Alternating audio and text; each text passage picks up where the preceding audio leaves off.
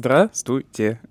Привет, друзья! Мы воодушевлены как никогда, потому что, знаете, очень э, приятное ощущение, когда кумиры детства выпускают альбом э, во имя твоего подкаста. Подкаст называется «Выход в город». Какой альбом и какой кумир детства выпустил, вы можете э, сами изучить. Вот, но это интересно. Я думаю, что нам чуть-чуть перепадет прослушивание. Семен Гудков. Да, вот.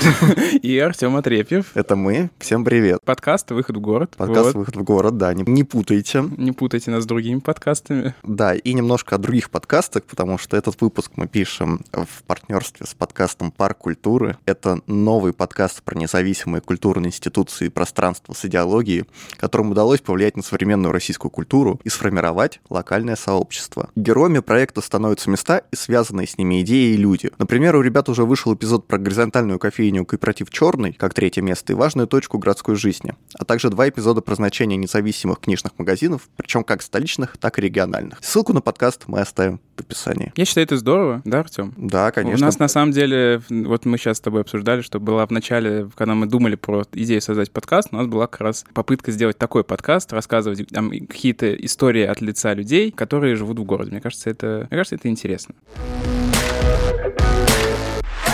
Поговорим мы сегодня с тобой о теме. В первом сезоне мы частично поднимали эту тему, но тогда мы говорили, пожалуй, больше о дизайне. Я бы даже сказал о вдохновении художника да. с точки зрения именно дизайна. А сегодня мы поговорим, э, наверное, больше с практиком, с человеком, который непосредственно влияет на город, на, на городскую среду через э, вот, эти, вот такие художественные интервенции. И сегодня поговорим с Мариной Звягинцевой, паблик-артистом и сам, самым масштабным сайт-специфик художником. Марина, Марина здравствуйте. Здравствуйте. Требуется пояснение. Что такое? Что такое сайт-специфик художник? Ну, может быть, начнем, что такое паблик-арт. В принципе, все как бы знают, но на всякий случай, мне кажется, надо озвучить, что паблик-арт – это на самом деле искусство в общественном пространстве, ориентированное на неподготовленного зрителя. Вот у него такое простое определение, но в нашей стране как-то паблик-арт э, почему-то отделяют от граффити, говорят, что граффити это уличное искусство, а типа паблик-арт это согласованное искусство, это не совсем уличное искусство, это какой-то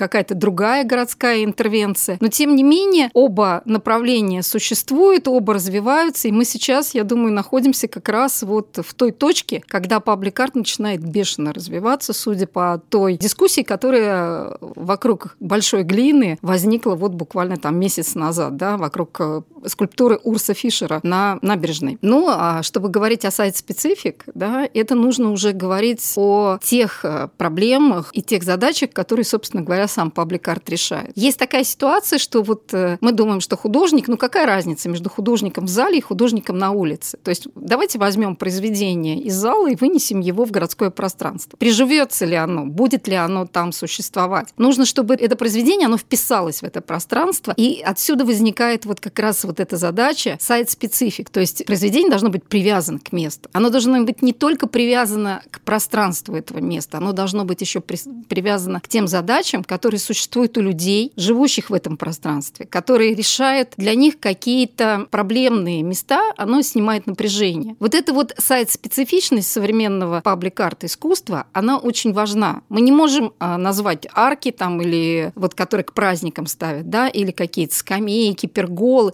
Нас очень часто, когда я оформляю документы, приравнивают к мафам. На самом деле между мафами и паблик-артом и арт-объектами существует громадная разница, да, потому потому что маф, он просто украшает среду, делает ее более комфортной и удобной. А паблик-арт, он как бы решает какие-то задачи, он ставит эти задачи, и задачи как раз для этого места. Если он игнорирует паблик-арт эти задачи, то он через какое-то время его просит убрать, он становится как бы точкой негативного притяжения, он не вписывается в пространство и начинает мешать жителям. У меня возникли, на самом деле, два вопроса тогда. Вот если вернуться к дискуссии с Большой Глиной, э, ну, наверное, просто самый такой яркий пример — это не новость я думаю, что много таких каких-то спорных интервенций было там за, за много лет существования пабликат. Просто вопрос в том, что первая критика вообще, которую я услышал по поводу большой глины, это в том, что ну вот есть у вас загон для современного искусства, вот там его и ставьте. Нечего на показ вот это вот выставлять, тут э, пропагандировать свое э,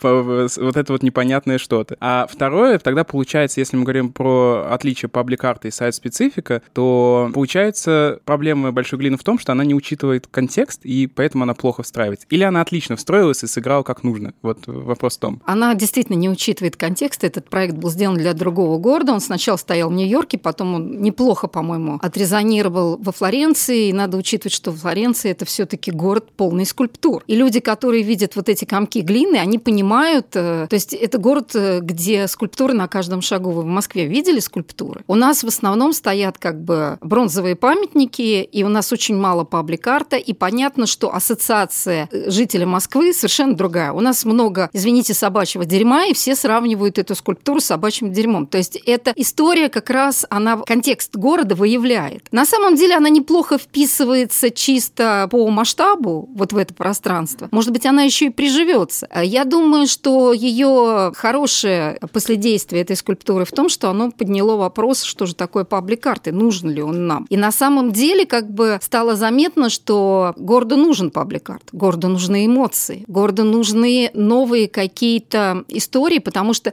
город стал комфортным, город стал намного удобнее. И то, что я вот там 10 лет назад начинала, выходила на улицу, наша задача была просто победить вот эту депрессивность, особенно в спальных районах. Сейчас мы уже не видим вот такой вот депрессивного контекста города, он стал как бы благоустроенным, но в этом городе не хватает именно эмоций, не хватает вот этой самой идентификации спальных районов, не хватает каких-то точек притяжения, которые бы создавали вау-эффект. Потому что что Чертаново, что Мое Желебино – это одинаковые районы. И парки все, в общем-то, в какой-то степени они похожи друг на друга. И поэтому вот, э, грубо говоря, не хватает художника. Не хватает художественного взгляда. Вот сейчас наступило как раз время, когда требуется создать в каждом, ну я бы так сказала, в каждом спальном районе создать свою точку притяжения, чтобы говорили, мой район – это тот, где стоит там, словно говоря, такой-то а арт-объект. Вот, э, не обесценит ли тогда это суть пабликарта? Потому что моя любимая, я считаю, что это самая философская фраза в жизни, которую я когда-либо слышал, она из мультфильма э, «Суперсемейка». Там был такой, значит, главный злодей, который хотел сделать всех супергероями. И когда его спросили, зачем ты хочешь это сделать, он сказал, когда все супергерои, никто не супергерой. Вот когда в каждом районе есть пабликарт, не теряется ли от этого его суть, как такого, ну, чего-то вызывающего эмоции? В том-то и прелесть пабликарта, что ни один арт-объект не похож на другой. Особенно если это делают разные художники. Тогда у каждого района будет своя какая-то фишка, свое лицо. Понимаете? Тогда как бы мы будем говорить, что в районе Чертанова стоит там, условно говоря, большая глина, да, а маяк Полисского стоит там в, в Жулебино. И вот давай поедем посмотрим туда этот объект, а туда mm. поедем посмотрим этот объект. А вот есть еще там карта памяти на ЦТИ фабрика, например, мой объект, да, и вот люди туда приходят посмотреть на него. То есть есть как бы у каждого района появляется своя визитная карточка. Ведь художники, они все разные, они все равно все сделают по-своему, и не будет никакой унификации. В этом и прелесть паблик-арт. У меня, наверное, будет вопрос такой немножко с точки зрения рационализаторства. А в чем, в принципе, цель паблик-арта? Вы уже сказали, что это создание эмоций, а какие-то более прикладные истории может ли создание паблик-арта решать? Да, вот я сейчас упомянула проект на ЦТИ «Фабрика». Значит, вы представляете, это огромный арт-кластер, да, с очень запутанной навигацией. И как они не бились, не могли как бы... Люди там просто в этом пространстве плутают. И та навигация, которая нанесена на сами здания, она мало помогает ориентироваться. И когда я пришла с предложением, давайте сделаем у вас некий арт-объект на асфальте, то он сейчас выполняет две функции. С одной стороны, он рассказывает историю фабрики, которая зашита в огромную матрицу. С другой стороны, он выполняет э, роль арт-навигации. То есть я слышала сама, как э, одна девушка говорила, ты доходишь от слова творчество до слова искусство, поворачиваешь направо, и рядом с афортом вход в мою мастерскую. То есть появляются как бы реперные точки, по которым можно двигаться. И все это создает огромный арт-объект, 4,5 тысячи квадратных метров. Это вот как раз, э, когда мы говорим о сайт-специфике, да, мы еще говорим о том, что сайт-специфичность в чем? Чтобы услышать тех людей, которые находятся на этой территории. Вот контент этой карты памяти придумала сама фабрика. Весь коллектив собрался, они два месяца ломали голову. Я им поставила задачу. Подберите те слова, которые характеризуют вашу историю. И то, что у вас происходит сейчас, то есть это бывшая бумажная фабрика. Там раньше было производство, там есть такие красивые слова, как каландры, зал оливье, в котором стояли какие-то станки. Все это нужно было зашить в эту карту памяти и одновременно рассказать о том, что это арт-кластер, и у него находятся какие-то свои новые ценности. Причем эти ценности находятся у них под ногами. Это снимает, с одной стороны, пафосность, а с другой стороны, заставляет эти ценности считывать, ну, буквально на уровне подсознания. Ты по ним идешь, и ты их видишь. Но все равно мы сейчас говорим о довольно специфичной интересную историю именно арт-кластера, но, например, если мы говорим о паблик-арте в спальном районе. Понятное дело, что это какое-то привлечение внимания к этому району, если появляется какая-то инсталляция крутая, какой-то крутой граффити, и, в принципе, люди, которые интересуются, начинают э, приезжать, смотреть на это. В удачных случаях это выходит там в медиа и так далее. Но вот какие-то прикладные задачи спального района. У меня пока не складывается картинка, как может паблик-арт решить их. Ну, я сама живу в спальном районе, и самая первая проблема спального района в чем? Во-первых, ко мне в гости никто не едет. Все говорят, о, это так далеко, хотя это Москва. Когда я сделала проект э, около метро Волжская, меня спрашивали, это вообще где, в каком городе? Это был первый проект в 2009 году, он так и назывался «Спальный район». И к нам приехала, наверное, вся Москва. У нас было 14 камер, которые без конца снимали. Это был один из первых паблик-арт крупных проектов. В спальном районе точно первый. Но, во-первых, люди, которые живут в этом районе, они как бы воспринимают свой район, мы живем на окраине. Мы здесь приезжаем просто поспать, а потом самое интересное происходит там, где я работаю, там, где я отдыхаю, но не в этом месте. Мы должны не забывать, что дети-то, они никуда не уезжают. Они живут тут рядом, во дворе гуляют. И получается, что чем гордиться в своем районе? Ну, построили еще одну мега, ну, построили еще там какой-то, не знаю, там, благоустроили парк, в котором гуляют только окрестные жители. А как вот, например, заставить людей ехать в Южное Бутово? Там прекрасный ландшафтный парк. А если там сделать биеннале? Вот у нас был проект э, «Дом художника Южное Бутово», и я помню, как парень водил свою девушку и говорил, вот, а ты не хотела ко мне в гости ехать. Это первое, что мы делаем. Мы меняем трафик. Люди начинают ехать на окраины, начинают видеть эти спальные районы, во-первых. Во-вторых, люди, которые живут в этом месте, они понимают, что это их дом, и они начинают по-другому к этому относиться. Если я понимаю, что я живу на окраине, которой я могу гордиться, значит, я ее могу как-то влиять на нее. Я могу ее благоустраивать, я могу по-другому относиться к своему дому, к своему подъезду и так далее. Это перепрограммирование психологии, я бы так сказала. То есть мы здесь э, идем не от каких-то утилитарных совсем вещей, да, сделать это место удобным. Мы идем от вещей, которые находятся внутри нас. Мы меняем психологию людей, живущих на окраине. Мы говорим, что ты живешь не на окраине, ты живешь в центре, центр там, где ты. Вот искусство, возникающее в этом месте, оно помогает тебе почувствовать себя в центре. У человека меняется отношение к своему району. Мне вспоминается, на самом деле, в Самарской области есть Ширяевская биеннале, тоже Ширяева. По сути, это довольно отдаленная от Самары, ехать себе, плыть на корабле час. Еще и название интересное. А? вот, на самом деле место легендарное, но это просто маленькая деревня в Жигулевских горах. И вот когда там сделали биеннале, совершенно по-другому эта территория зажила. А расстояние? А расстояние? Истории, конечно, действительно очень много в последнее время, вот каких-то таких. В, в Верхней Пышме, я знаю, они активно а там Икса? В Иксе, да. Ну, да. Кто, кто поедет в Иксу просто так прогуляться, да? Конечно, да. То есть понятно, что искусство, оно становится вот такой точкой притяжения, ради него люди едут и осваивают территории. Собственно говоря, паблик-арт – это такой маяк, на который можно притягивать людей. Давайте немного перевернем эту картину, и мы говорим, как может паблик-арт влиять на городские окраины, а как такая культура городских окраин может, в свою очередь, влиять на паблик-арт. Мы с Семеном уже несколько раз в нашем подкасте упоминали вот эту вот ну, окраинную хтонь, ну, да, которой вот, вдохновляются многие артисты, многие музыканты и так далее. Как это в паблик-арте проявляется? Ну вот тот же Хаски, не знаю, то есть вся эта культура Гоша Рубчинский, вот эта культура, я даже не знаю, как назвать. Мы в прошлом подкасте назвали культуру пацанчиков. Влияет ли это на паблик-арт? Ну, на самом деле, когда ты работаешь в спальном районе, у тебя больше развязаны руки, потому что чем дальше от центра, тем меньше цензуры, скажем так. И здесь задача, вот я уже говорила про сайт специфик. Вот, например, в Южном Бутово мы делали проект э, из строительных вагонов. То есть то, чего много на окраине. На окраине много вот стройки. Все время что-то происходит, и все везде огорожено. И этих строительных вагонов там завались. И в каждом строительном вагоне появилась своя какая-то небольшая мини-выставка, и все это располагалось в ландшафтном парке. Те же кровати спальный район, вот первый проект, да, это кровати, которые у нас ассоциируются с таким неудобным спальным местом, железные кровати, стоящие тут. То есть понятно, что когда ты выходишь в спальный район, ты должен понимать, что люди, которые находятся в центре, и люди, которые находятся на окраине, это немножко другая публика. Вот я делала проект в Кузьминках, он стоял, назывался «Море спального района». Он стоял нетронутым 20 минут. Как только мы расставили кровати, это мои серые такие кровати в виде волн подрезаны. На них страшно неудобно забираться, но через пять минут там сидела просто толпа, море стало вдруг живым, оно стало двигаться, люди угу. на них забирались, и они решили, что это вот, вот для них как некий тренажер. И это сделано для них, они на этом живут. Когда я делала в, в тех же садовниках, там люди ходили, просто смотрели и читали таблички и вели себя достаточно культурно. То есть немножко отличается публика, и понятно, когда ты выходишь в спальный район, ты должен это учитывать. Ты должен учитывать, на что публика среагирует, на какой крючок их поймать. Угу. Вообще в паблик-карте важно что? Пройти между Сциллой и Харибдой. С, ну, од... да.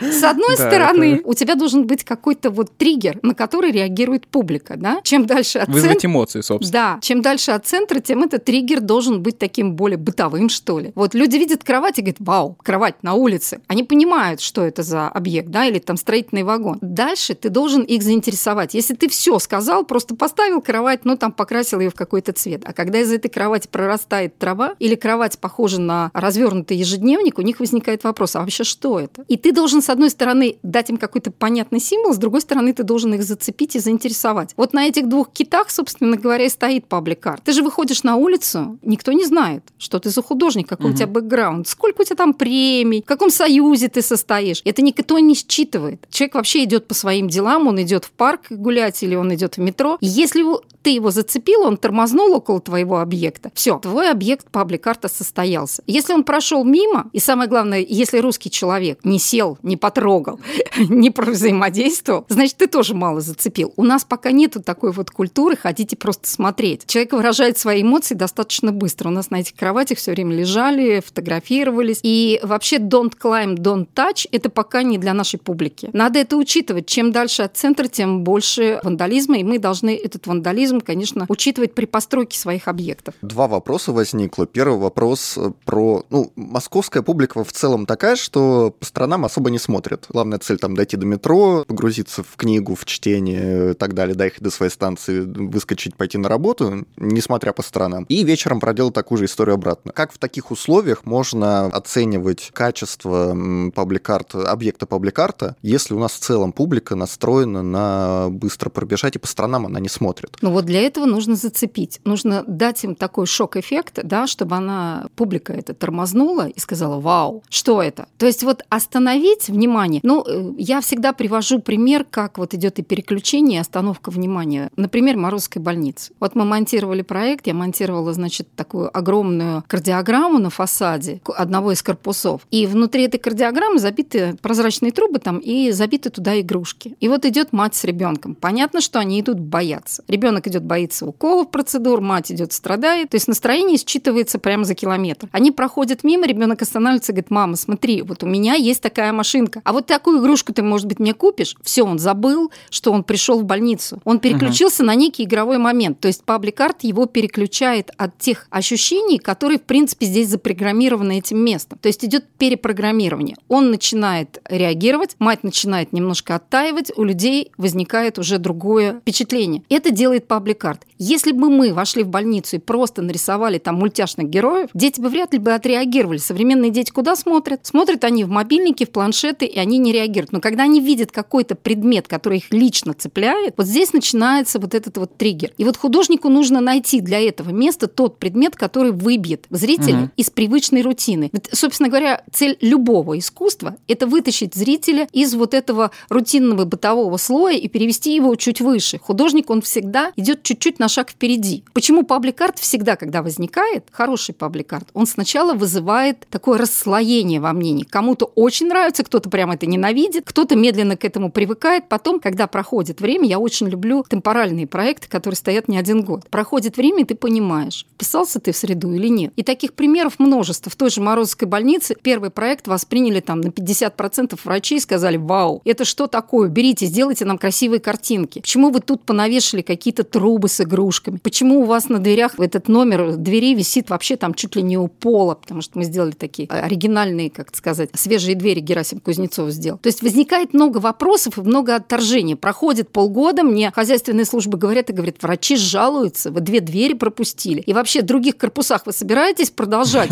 Потому что в этом корпусе дети заняты. Они не орут так сильно, они не страдают так сильно, потому что они пришли, они отвлеклись. Они рассматривают игрушки, они там на интерактивной доске натягивают резинки, делают какие-то рисунки из этих резинок.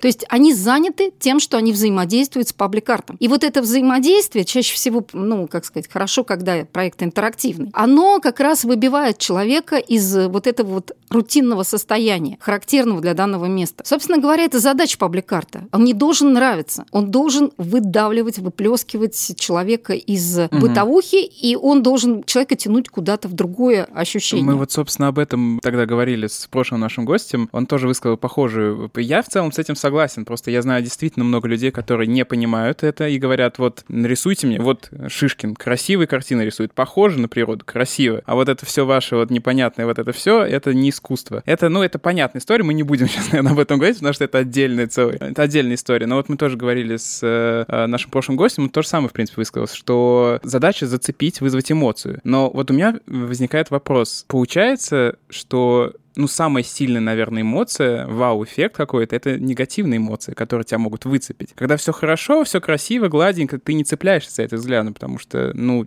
тебя не вы, ты не выхватываешь это. И получается, что тогда мы пабликарт намеренно провоцирует сначала какую-то негативную эмоцию, чтобы привлечь внимание, но потом уже, если ты захочешь узнать, ты узнаешь. Ну, я не совсем согласна, потому что на самом деле позитивные эмоции, а, они тоже возникают. На самом деле суть э, любого искусства – это соединить противоречивые какие-то вещи. Вот, например, природу и парковку. Вот я помню, что когда я первый раз пришла на парковку, мне показывали в заряде, они поставили туда такие специальные шкафы под названием фито патроны, вот, и в них растет трава. Причем это не очевидно. Этот шкаф похож на холодильник, там как-то прорастает такая вот поросль мелкая. Подходит ко мне садовник и начинает объяснять, что это уникальный шкаф, в котором все подогревается. Рядом загазованное помещение. Я все это увидела зимой. И я понимаю, что да, это уникальная история, что зимой на эксплуатируемой парковке может расти какая-то природная история. Там могут цвести цветы, там могут, э, может прорастать какие-то растения, но никто этого не видит. Понимаете, вот эта эмоция, она не считывается. То есть то, что мне транслировал садовник, это не видит зритель. И моя задача была как художника показать вот это вот вау. На парковке есть природа, это экопаркинг. Вот ты выходишь из машины, и вместо того, чтобы вдыхать газы, ты стоишь как завраженный, смотришь на эти цветы. Но чтобы это сделать видимым, пришлось вокруг городить целый арт-объект. Там возникли трубы, по которым течет э, вода, такая булькающая вода с подсветкой. За этими цветами тоже находится панель с текущей водой, а цветы сами висят в воздухе. Такие эпифиты без, э, без горшков, они просто висят, у них корни видны. И я вижу, как люди реагируют, они выходят из э, машин, они стоят с открытым открытым ртом, они забывают, что они вообще-то в парк собрались. Потому что у них возникает вот этот положительный вау-эффект. И он возникает как раз за счет того, что художник просто соединил два противоречивых э, угу. медиума. Природу и вот э, урбанизм, парковку. И вот э, мне кажется, что на самом деле современное искусство, оно как раз это умеет. Это его задача. Взять и соединить несоединимое, взять и слить это в один флакон. Как можно э, слить там, я не знаю, канализационные трубы, да, и детские игрушки. Вот это можно соединить и сделать угу. из этого красивый арт-объект. Как можно там э, соединять какие-то, не знаю, там батареи, которые похожи, вот у меня в Норильске висят батареи, которые похожи на книжные полки, и к ним подходит труба, по которой бегут стихи, собственно говоря, на библиотеке. И вот эта вот история, она как раз создает вот это вот ощущение, что здесь этого не должно быть. Это непривычно. Если там из кровати растет трава, это тоже непривычно. Художник выбивает из привычного ритма и за счет этого создает эмоцию, а не за счет негатива. Потому что негатив это, ну, как бы, это такой немножко дешевый подход, скажем так, да, и негативные эмоции, они быстро надоедают, э, они вызывают отторжение, и через какое-то время люди просят это демонтировать. А когда возникает недоумение, Угу. Вот этот вау-эффект. Неоднозначность. Неоднозначность, непонимание. Вот на это люди цепляются. И когда они начинают понимать, они вот этот проект чувствуют, вау, нам это нужно, угу, это круто. И вот у меня второй вопрос был как раз-таки про этот вау-эффект. Вы говорили про то, что э, радуетесь, когда проекты становятся постоянными. Но вот человек увидит один раз кровать, подумает, вау, что она здесь делает. Пройдет на следующий день там по пути в метро, увидит еще раз эту кровать, такой, угу, интересно. Третий, четвертый, пятый глаз замыливается, и там через месяц, неделю нужно подчеркнуть, этот объект, он становится привычным в городском пространстве, он уже не достигает той цели, что, ну, вау-эффект проходит, и очень часто объект просто не считывается как что-то уже инородное, он становится привычным. А все-таки... Я, мне я, кажется, я, я да, сейчас да, отвечу. Да, мне кажется, есть небольшое противоречие между вот желанием вписаться в городскую среду и желанием эпатировать зрителя таким вау-эффектом. Прав ли я или нет? Или мое мнение Но мы ошибочно? Точно. Мы говорим же не только про вау-эффект, мы еще говорим о такой штуке, как самоидентификация. Вот школа Казарновского. Это очень а, творческая школа. Там дают не только обычное образование, да, общеобразовательное, но плюс они дают э, музыкальное образование и театральное образование. То есть там дети, в общем-то, очень творческие. И когда заходишь внутрь школы, ты понимаешь, что да, это очень крутая школа, на каждом углу висят какие-то детские там а, истории творческие, в каждом кабинете ты слышишь, играет музыка, и ты понимаешь, что эта школа звенит от творчества. Но ее фасад – это фасад 40-х годов. Это такая желто-белая архитектура с небольшими нишами и две огромные ниши для портрета Сталина и портрета Ленина. То есть понятно, как это все выглядит. И вот я ребенок, я хожу в эту школу 10 лет. Я учусь самой крутой школе, может быть, города Москвы. Ну, кто об этом знает со стороны? И когда на этой школе появилась огромная пианино, когда вот в эти ниши я вставила клавиши, сразу есть чем гордиться. Я учусь в той школе, где на фасаде пианино, которая огромная школа, похожа сама на музыкальный инструмент. Мало того, есть еще такая фишка на этом фасаде, что там одна из кнопок, то есть это современное пианино, там есть компьютерные кнопки и есть обычные клавиши, да, и там одна из э, больших клавиш, внутри вставлен экран, и на этом экране идет трансляция жизни этой школы. Там, например, Петя идет сегодня в школу и видит, Петя, поздравляем тебя с днем рождения. Это же очень круто, да, это каждый день новый контент. И вот э, то же самое, то есть есть сейчас еще такие возможности, чтобы сделать контент интерактивным. Вот, например, в том же Норильске там вот бегут по трубе стихи поэтов. Это, ну, это обычная, как это, бегущая строка, только она не рекламная. И они могут эту строку перепрограммировать. У них сегодня один поэт, завтра другой, это, угу. послезавтра еще какие-нибудь там высказывания. И вот за счет смены каких-то параметров мы можем играть с этим контентом до бесконечности и обновлять этот арт-объект. Можно выводить смс как на музыкальных каналах начала нулевых. Ну вот мы сейчас все эти кейсы с вами обсуждаем, и возникает вопрос, получается, паблик арт это всегда какая-то такая инициатива от заказчика идет. То есть у нас есть заказчик, это либо, ну, муниципалитет, то есть это какие-то там э, органы власти, либо, ну, я не знаю, заказчики, во-первых, есть ли коммерческие заказчики, ну, вы говорили, есть, вот в новом арт-кластере. Просто может ли быть это низовой инициативой э, какой-то, то есть активистской именно? Потому что есть ощущение, что сейчас вот то, о чем мы с вами в начале прям сам вы упомянули, как и с тактическим урбанизмом, э, это все как бы сама идея, вот сейчас просто я поясню, что я имею в виду. С Петром Ивановым мы там несколько выпусков назад говорили с урбанистом на тему тактического урбанизма. И изначально тактический урбанизм это было про присваивание пространства, про борьбу за власть там меньшинств, чтобы обозначить себя в этом пространстве. То есть это была именно форма протеста. Сейчас тактический урбанизм это, ну, просто форма взаимодействия, в том числе и власти с горожанами, как это все красиво обыграть, красиво сделать площадь и так далее. С паблик-артом есть, э, опять же, ощущение, что это так и получается. Ну, то есть это какая-то уже легальная история, и тогда суть искусства, вот искусство как такого протеста и вообще подсветить какую-то реальность, она отчасти теряется, потому что заказчик-то все равно контролирует процесс. Да, если ты не согласовываешь свою форму изъявления в виде искусства, то ее очень быстро демонтируют, закрашивают, и долго она не живет. Ну, паблик-арт э, мы не можем поставить ночью какой-то громадный объект, да, забетонировать его и убежать. Поэтому нам в любом случае его приходится согласовывать, потому что граффити – это такая более легкая форма взаимодействия с городским пространством, где можно в течение часа сделать э, картину и потом быстро смыться, пока не приехала, значит, полиция. Э, с паблик-артом этот, э, эта фишка не проходит. Поэтому нужно все время согласовывать с теми людьми, которые mm находятся в этом пространстве. То есть все равно ты вторгаешься на территорию, где тебя должен кто-то ждать, кто кто-то принимать и кто-то с тобой взаимодействовать, потому что у любого проекта должны быть мама и папа. Если одного человека не хватает, то это уже полупроект. Но надо понимать, что люди, которые живут в этом месте, которые взаимодействуют с этим местом и работают, они неоднородны. Всегда находятся те люди, которые говорят «бабьяга против». Вот я работала в высшей школе экономики, меня пригласил и декан. Я прихожу, это Хитровский переулок, самый центр Москвы, открываю, извините, там вот эту дверь и попадаю просто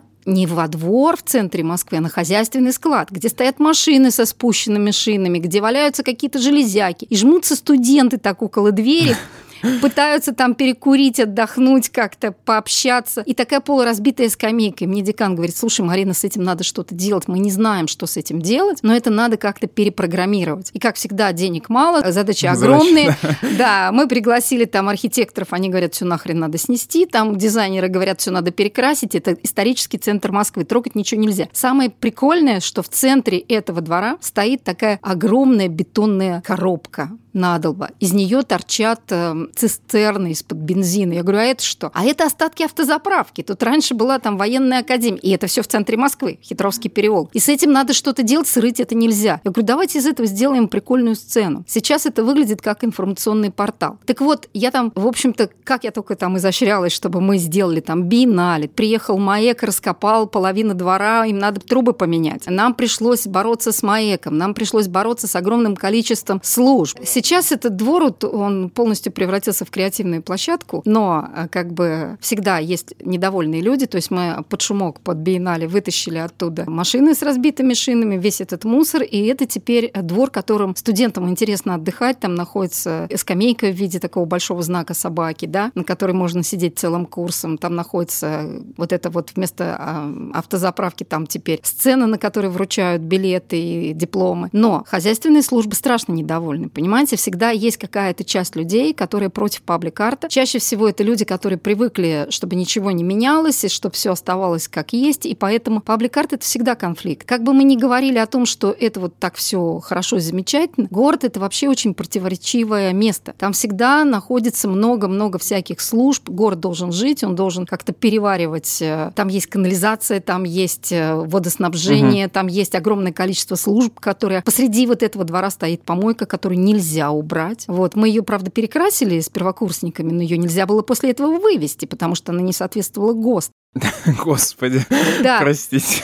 То есть я могу сказать, что паблик-арт – это всегда конфликт. Это конфликт с средой, которая не ждет искусства внутри себя, понимаете? Угу. Среда существует сама по себе, у нее есть свои функциональные задачи, а ты туда пытаешься втиснуть свои эмоции. Ты пытаешься угу. втиснуть туда что-то большее. И чаще всего это начинает отторгаться. И вопрос вот этого приживания на месте, он очень важен. Потому что сейчас выросло целое поколение журналистов, которые считают, что двор был всегда всегда такой. И когда я начинаю рассказывать на лекциях про медиадвор, они говорят, ой, а мы там учились. Угу. И они считают, что он всегда так выглядел. Понимаете? Они не видели той разрухи, которая была до этого. И вот этот вот момент, то есть люди уже выросли в креативной среде, и они уже пойдут э, дальше с ощущением, что город должен выглядеть креативно. То есть у них перепрограммировалось сознание уже изначально. И вот это вот э, момент, паблик-арт, это на самом деле такая сложная система перепрограммирования, ну, как бы городского какого-то пространства вот данного, да. И если ты это сделал правильно, если ты шагнул вперед на полшага, как я говорю, вперед, то пространство будет развиваться в том ключе, в каком надо. Если ты это сделал, накосячил или просто не услышал это пространство, то в результате, ну, через какое-то время тебя уберут. Ну, мне кажется, на самом деле две важных мысли, просто чтобы как-то обобщить, правильно я понял, что получается, как бы основной конфликт заложен в том, что пабликарт, как любое искусство, оно больше про эмоции, а среда, она про функциональность. И когда у вас сталкиваются две этих вещи, естественно, возникает какой-то конфликт, и нужно время на вот такую притирку. Да, друг совершенно другу. согласна. То есть мы не говорим о том, что это конфликт там, ну вот с властями или еще с кем-то. Это вообще конфликт э, искусства с городом. какой-то. Да, искусство с городом. Получается, рацию и эмоцию друг друга пытаются побороть. Соединяется несоединимое, да? То угу. есть вот, э, собственно говоря, любое искусство, оно о соединении двух противоположностей. Как внутри своей головы соединить две за э, плюс и минус. Вот это делает искусство. Когда оно это делает, всем кажется, вау, это так непривычно. Потом люди к этому привыкают и начинают с этим жить, и им кажется, ой, не убирайте это отсюда. Есть таких огромное количество историй, не только у нас, но вот и в Ливерпуле, когда Энтони Горли поставил свою огромную инсталляцию на пляже, и все просили там пять лет, писали в мэрию, уберите, уберите, вы изуродовали наш пляж. Хотя он не мешает функционалу, этот объект. А через пять лет мэрия сдалась и сказала, ладно, мы это все убираем. И тут пошли другие письма. Как вы хотите изуродовать нашу достопримечательность, вы хотите ее убрать. То есть люди начинают привыкать к тому, что у них mm-hmm. особенный И пляж. возникает вот вопрос. Я просто, у нас с Артемом первый бакалавриат — это госмуниципальное управление. И возникает вопрос, вот я мэр, и я хочу, я прогрессивный мэр, я, я понимаю ценность паблик-арта, но при этом я понимаю, что я получу и от тех, и от других. Как в этой ситуации действовать? Просто, может быть, у вас есть опыт общения с заказчиками, которые могли, могут, знают, как на это реагировать. Потому что, ну, вот у меня нет очевидного ответа, потому что ты либо получишь от тех, кого это бесит, если ты стоишь самой большой глины, если сейчас ты скажешь демонтируй, ты получишь от условной прогрессивной общественности московской. Если ты это не демонтируешь, то ты будешь э, хронически в течение ближайших пяти лет получать гневные письма, и это будет вечный геморрой для тебя.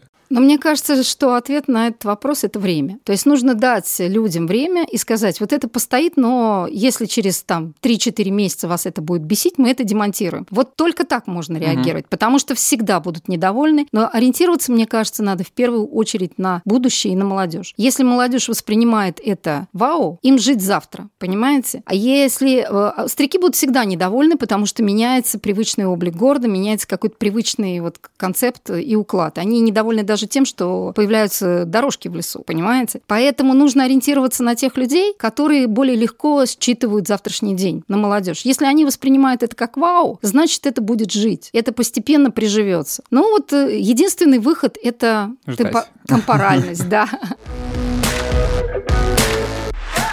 Хочется затронуть э, сферу влияния и взаимопроникновения такого явления, как паблик-арт и в целом искусство и городских комьюнити. На Западе, насколько я понимаю, там с конца 60-х, начала 70-х набирает обороты такой феномен, как комьюнити-арт. Что это такое? Ну, комьюнити-арт – это когда ты вовлекаешь жителей данного места, вовлекаешь в свой арт-проект да, когда они становятся частью этого арт-объекта или арт-проекта, когда они сами участвуют. Вот э, это на самом деле как бы та самая вещь, которая, ну, Запад при, э, вообще там существует, паблик-арт гораздо раньше существует. Мы начали, стартанули где-то, вот я говорю, я вышла на улицу в 2009 Собственно говоря, это можно вот это время и считать началом развития где-то 10-12 лет назад. У нас начал бурно развиваться паблик-арт. Ну, по-своему, но мы тоже сейчас приходим к тому, что если ты приходишь в какое-то место и не коммуницируешь с жителями, зрителями. Не существует вот этого вот диалога между художником. Потому что художник живет в своем мире, жители живут в своем мире. Надо наладить коммуникацию, слышать друг друга. Что они хотят, что хотят там люди, которые самовыражаются на этом месте. И вот, э, приводя в пример тот же медиадвор, мы долго не могли построить диалог, мы с деканом очень быстро договорились, долго не могли построить диалог со студентами, пока вот Наташа Стручкова не втянула их в свой арт-проект. Она им предложила рассказать свои истории, связанные с этим двором, и потом эти истории зашила в некие арт-объекты. А я им предложила, у них есть такая история, лента Медиуса. То есть они... Со... Не Мебиуса, а, а Медиуса. А, это, это медиа... Да, медиакоммуникации факультет, э, Петрова. журналисты, да. Они не умеют работать руками, зато они прекрасно владеют словом. Я им предложила, давайте мы на стенах вашего двора на уровне второго этажа напишем вот высказывания, которые вам нравятся про медиа, которые вы как бы вот считаете важными. И когда они почувствовали, что их труд как бы появляется, ну, визуализируется визируются на стенах вот этого медиадвора, они почувствовали себя включенными. Плюс после этого они с удовольствием водили экскурсии. Этот проект три недели был открыт для посещения во время биеннале. И они рассказывали тем, кто приходил во двор, они рассказывали, как они видят, что придумал художник для них. И это было очень интересно. Они как бы чувствовали себя хозяевами. Они боялись сначала садиться на эту скамейку, они боялись сначала заходить на сцену, а потом они почувствовали, что это для них. Они это обжили. Потом у меня есть вообще вот очень интересный проект, который который вообще сделан не моими руками. Я придумала только форму. Это я сделала этот проект на самоизоляции. Когда мы сидели на даче, у нас поселок, люди, значит, в этом поселке видят друг друга из-за забора, машут так, здравствуйте, Марья Ивановна, но друг к другу мы не подходим. Ну, мы все гуляем в общественной зоне, где есть огромный большой забор. Я предложила этот забор разграфить на пазлы и каждому дому дать кусочек такой пазла белого, который нужно было раскрасить в любой манере. Если учесть, что во всем этом поселке я единственный художник, художник, люди были сначала в шоке, а потом, поскольку они сидят в заперти, им надо куда-то выплескивать угу. свои эмоции, они включились. И не только дети рисовали. Рисовали взрослые, рисовали как бы все, кому не лень. И получилось огромное панно под названием «Проекты вместе». И вот ты доходишь до этого забора, и ты видишь своих соседей опосредованно через искусство. И вот получился такой комьюнити-арт, когда, собственно говоря, художник дал только форму, а люди наполнили ее собственным содержанием. Собственно говоря, вот про цветы и фабрика я рассказывала, там тоже сам факультет, это, сам коллектив включился во всю эту историю, и они стали частью этого проекта. Поэтому, когда через два года они увидели, что начала стираться эта карта памяти, они ее обновили. Потому что это часть их пространства, она им нужна, понимаете? И вот когда ты вот включаешь людей, ну, правильно включаешь. Нельзя людям дать на откуп и сказать, вот вы придумайте что-нибудь, а угу. я это нарисую. Потому что с художественным образованием только один человек – художник. Художник дает форму, а люди уже наполняют ее своим содержанием, своим контентом. Но для этого нужно им правильно поставить задачу, дать правильное угу. ТЗ, включить их в проект, и тогда получится хорошая коллаборация, получится вот тот самый комьюнити-арт. Это очень эффективная штука на самом деле. И для паблик-арта, чтобы он существовал темпорально и не вызывал, вот как мы говорим, такой агрессии, это работает на 100%. 100%. Это, в принципе, идеальное, мне кажется, описание любого соучастия, да, да, любого любого влечения, вовлечения. в том числе соучаствующего проектирования, но только с добавлением нотки арт-терапии такой. Люди создают контент, а специалист в той или иной сфере, он облекает это в какую-то форму. Это мне вспоминается, сегодня будет много Самары. Я просто сам из Самарской области, поэтому у меня много примеров оттуда. И там есть действительно очень хороший фестиваль Волгофест, и там довольно сильная паблик-арт-программа. И вот, э, насколько я знаю, там два примера классных, которые у меня запали мне в голову оттуда. Это когда, значит, один, я не помню, там зарубежный какой-то художник, они строили огромную, ой, то ли, то ли башню, то ли крепость. Они реконструировали. Вот в Самаре нет э, Кремля своего, потому что он был деревянный, он исчез. А художник, они, как бы они восстанавливали Кремль из, из коробок э, пластиковых, не пластиковых, а картонных, но делали это совместно с людьми. То есть он говорит, он говорит, я вот просто форму, а вы строите, как бы сами вы строители. И в конце они разрушали этот Кремль, ну то есть такая э, символическая акция. А другая вот очень свежий тоже пример. Среди жителей провели опрос, э, художник, закинув в группу ВКонтакте, сказал, вот э, какой цвет ассоциируется у вас с Самарой? Вот, назовите мне их там. А, назвал, да, назвал их там пивной Жигулевский, ну, в общем, какие-то ассоциации, которые плотно связаны с Самарой. И после этого он нанес в той пропорции, в которой проголосовали люди, их на забор. И это выглядит потрясающе. Он вовлекал людей, люди сами И отрисовали. попробуй это замажь, И если ты сам если- в этом участвовал, Конечно, я думаю, понимаете? что это вызовет э, ну, как раз ту самую негативную реакцию. Ну, да, то есть, мне кажется, это интересный феномен. И в целом есть ощущение, что все сферы, как бы там не менялись политический режим, вообще политическая ситуация в разных странах, в целом есть ощущение, что есть какое-то движение вот к людям, потому что, да, если раньше всегда была вот это вот, что там ос- османизация Парижа, архитектор, мы нарезали, потому что так красиво, модернизм, все ровно, все красиво, я специалист, я все знаю и, и так далее, то сейчас как раз идет обратная тенденция, что специалисты это хорошо, но вообще-то нужно спрашивать у людей, потому что ты для людей это, в общем-то, делаешь. Ну да, это чтобы это было комфортно и приживалось надолго, это должно быть вот так же, как дорожки, да, когда люди их протоптали, а потом их Мгм. уже заасфальтировали. Здесь примерно такой же подход. И вот мы когда говорим про сайт-специфик, возвращаясь к этому Мгм. слову, вот он и есть сайт-специфик в том, чтобы услышать людей из этого места, вовлечь их э, в свой проект и дать им возможность высказаться с помощью художника. Они высказывают, то есть как художник дает им рупор То такой есть, по сути, высказывается, если, можем так тогда сказать, мне кажется, что если так э, говорить в старой манере, то художник — это человек, который сам высказывается. У него есть высказывание, и он его делает. А вот сайт-специфик артист, он больше про... То есть это люди высказываются, а художник лишь помогает им как бы облечь это в форму. Да, а он эти высказывания материализует, скажем Мгм. так, визуализирует, я бы так сказала. Получается, сайт-специфик художник — это такой журналист от мира искусства.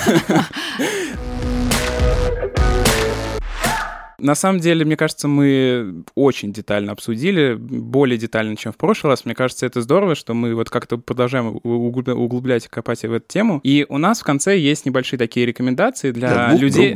Да, да, для людей, простых активистов и для Людей властей. непростых. Да, людей непростых, людей, облеченных какой-то властью. Вот как городские активисты могут использовать в своих э, проектах, вообще в своей деятельности паблик-арт? Ну, для того, чтобы они использовали паблик-арт, им надо просто знать о том, что есть э, художники, которые ждут, когда их кто-то позовет. У каждый активист, он знает, что в этом районе есть какие-то проблемы, да? И если эти проблемы нужно решить, почему не попробовать их решить с помощью паблик-арта? Позовите художника, вступите с ним в диалог, найдите того, кто вам больше по сердцу, и, глядишь, это дело сдвинется с мертвой точки. И э, художник, он обычно все таки ну, как сказать, сидит в своей мастерской, в своей такой стеклянной башне, его надо из этой башни вытаскивать. Он же не бегает по улице, ему не спрашивает, а что вам тут, чем вам тут помочь, и где мне тут что-то поставить. Поэтому, мне кажется, это хорошая коллаборация, если активисты будут приходить к художникам и налаживать с ним диалог, а потом уже как бы выходить с ним на улицу. То, что касается людей сверху, то обычно здесь выглядит все так, что чего-то хочется, а вот чего не знаю. Тебя приглашают и говорят, слушай, ну вот тут вот грязно, депрессивно, как бы сделать по-другому? Чисто и весело.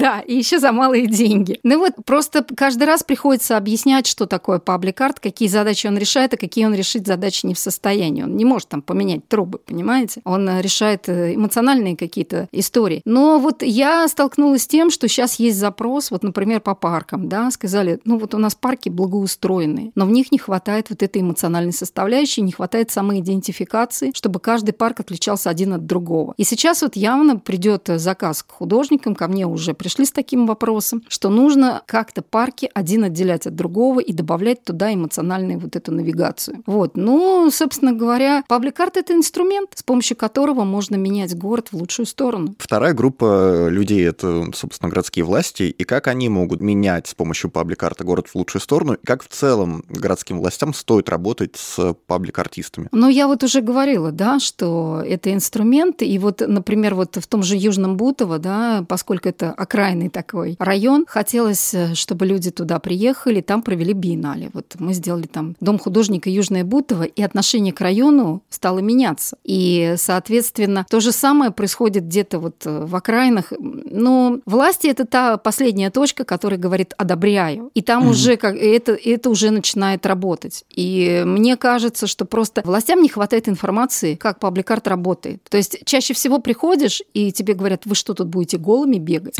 Или там вы ну там...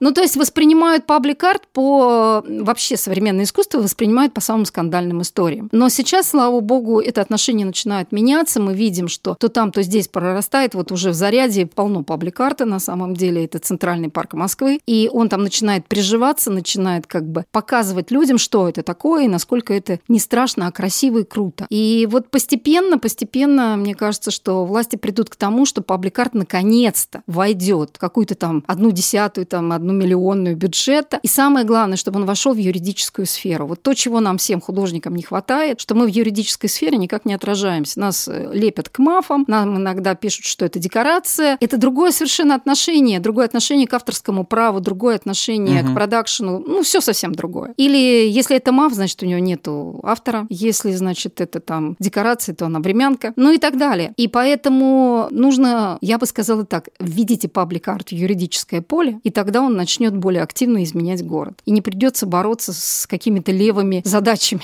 Но я думаю, это и снимет э, головную боль самих чиновников, которые сейчас не могут это толком провести. Потому что да. я думаю, та же Москва вообще талантлива на вот эти вот все манипуляции, как в нынешних рамках сделать что-то нормальное. Потому что это большая проблема. Я знаю, что целые отделы бьются за то, чтобы слепить из того, что есть, что-то законное. Это действительно большая проблема. Спасибо большое, Марина.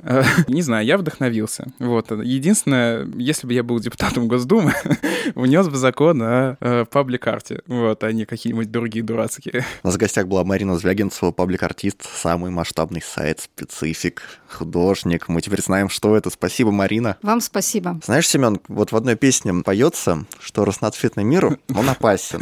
Это твой кумир поет? Это нет, это не мой кумир поет, это поет группа Анакондас. И что яркие цветы на стенах закрасим серым, серым, серым, серым. Вот хочется пожелать, чтобы яркие цветы на наших стенах не закрашивали. Похоже на тост на свадьбе. Это был подкаст «Выход в город». Ой, все. Э, смеемся. Да, хорошее настроение. Э, зима. Вот, скоро Новый год, пора покупать подарки уже. Вот. Э, всем пока. Это был Семен Гудков. И меня зовут Артем Отрепьев. Всем пока. Пока-пока.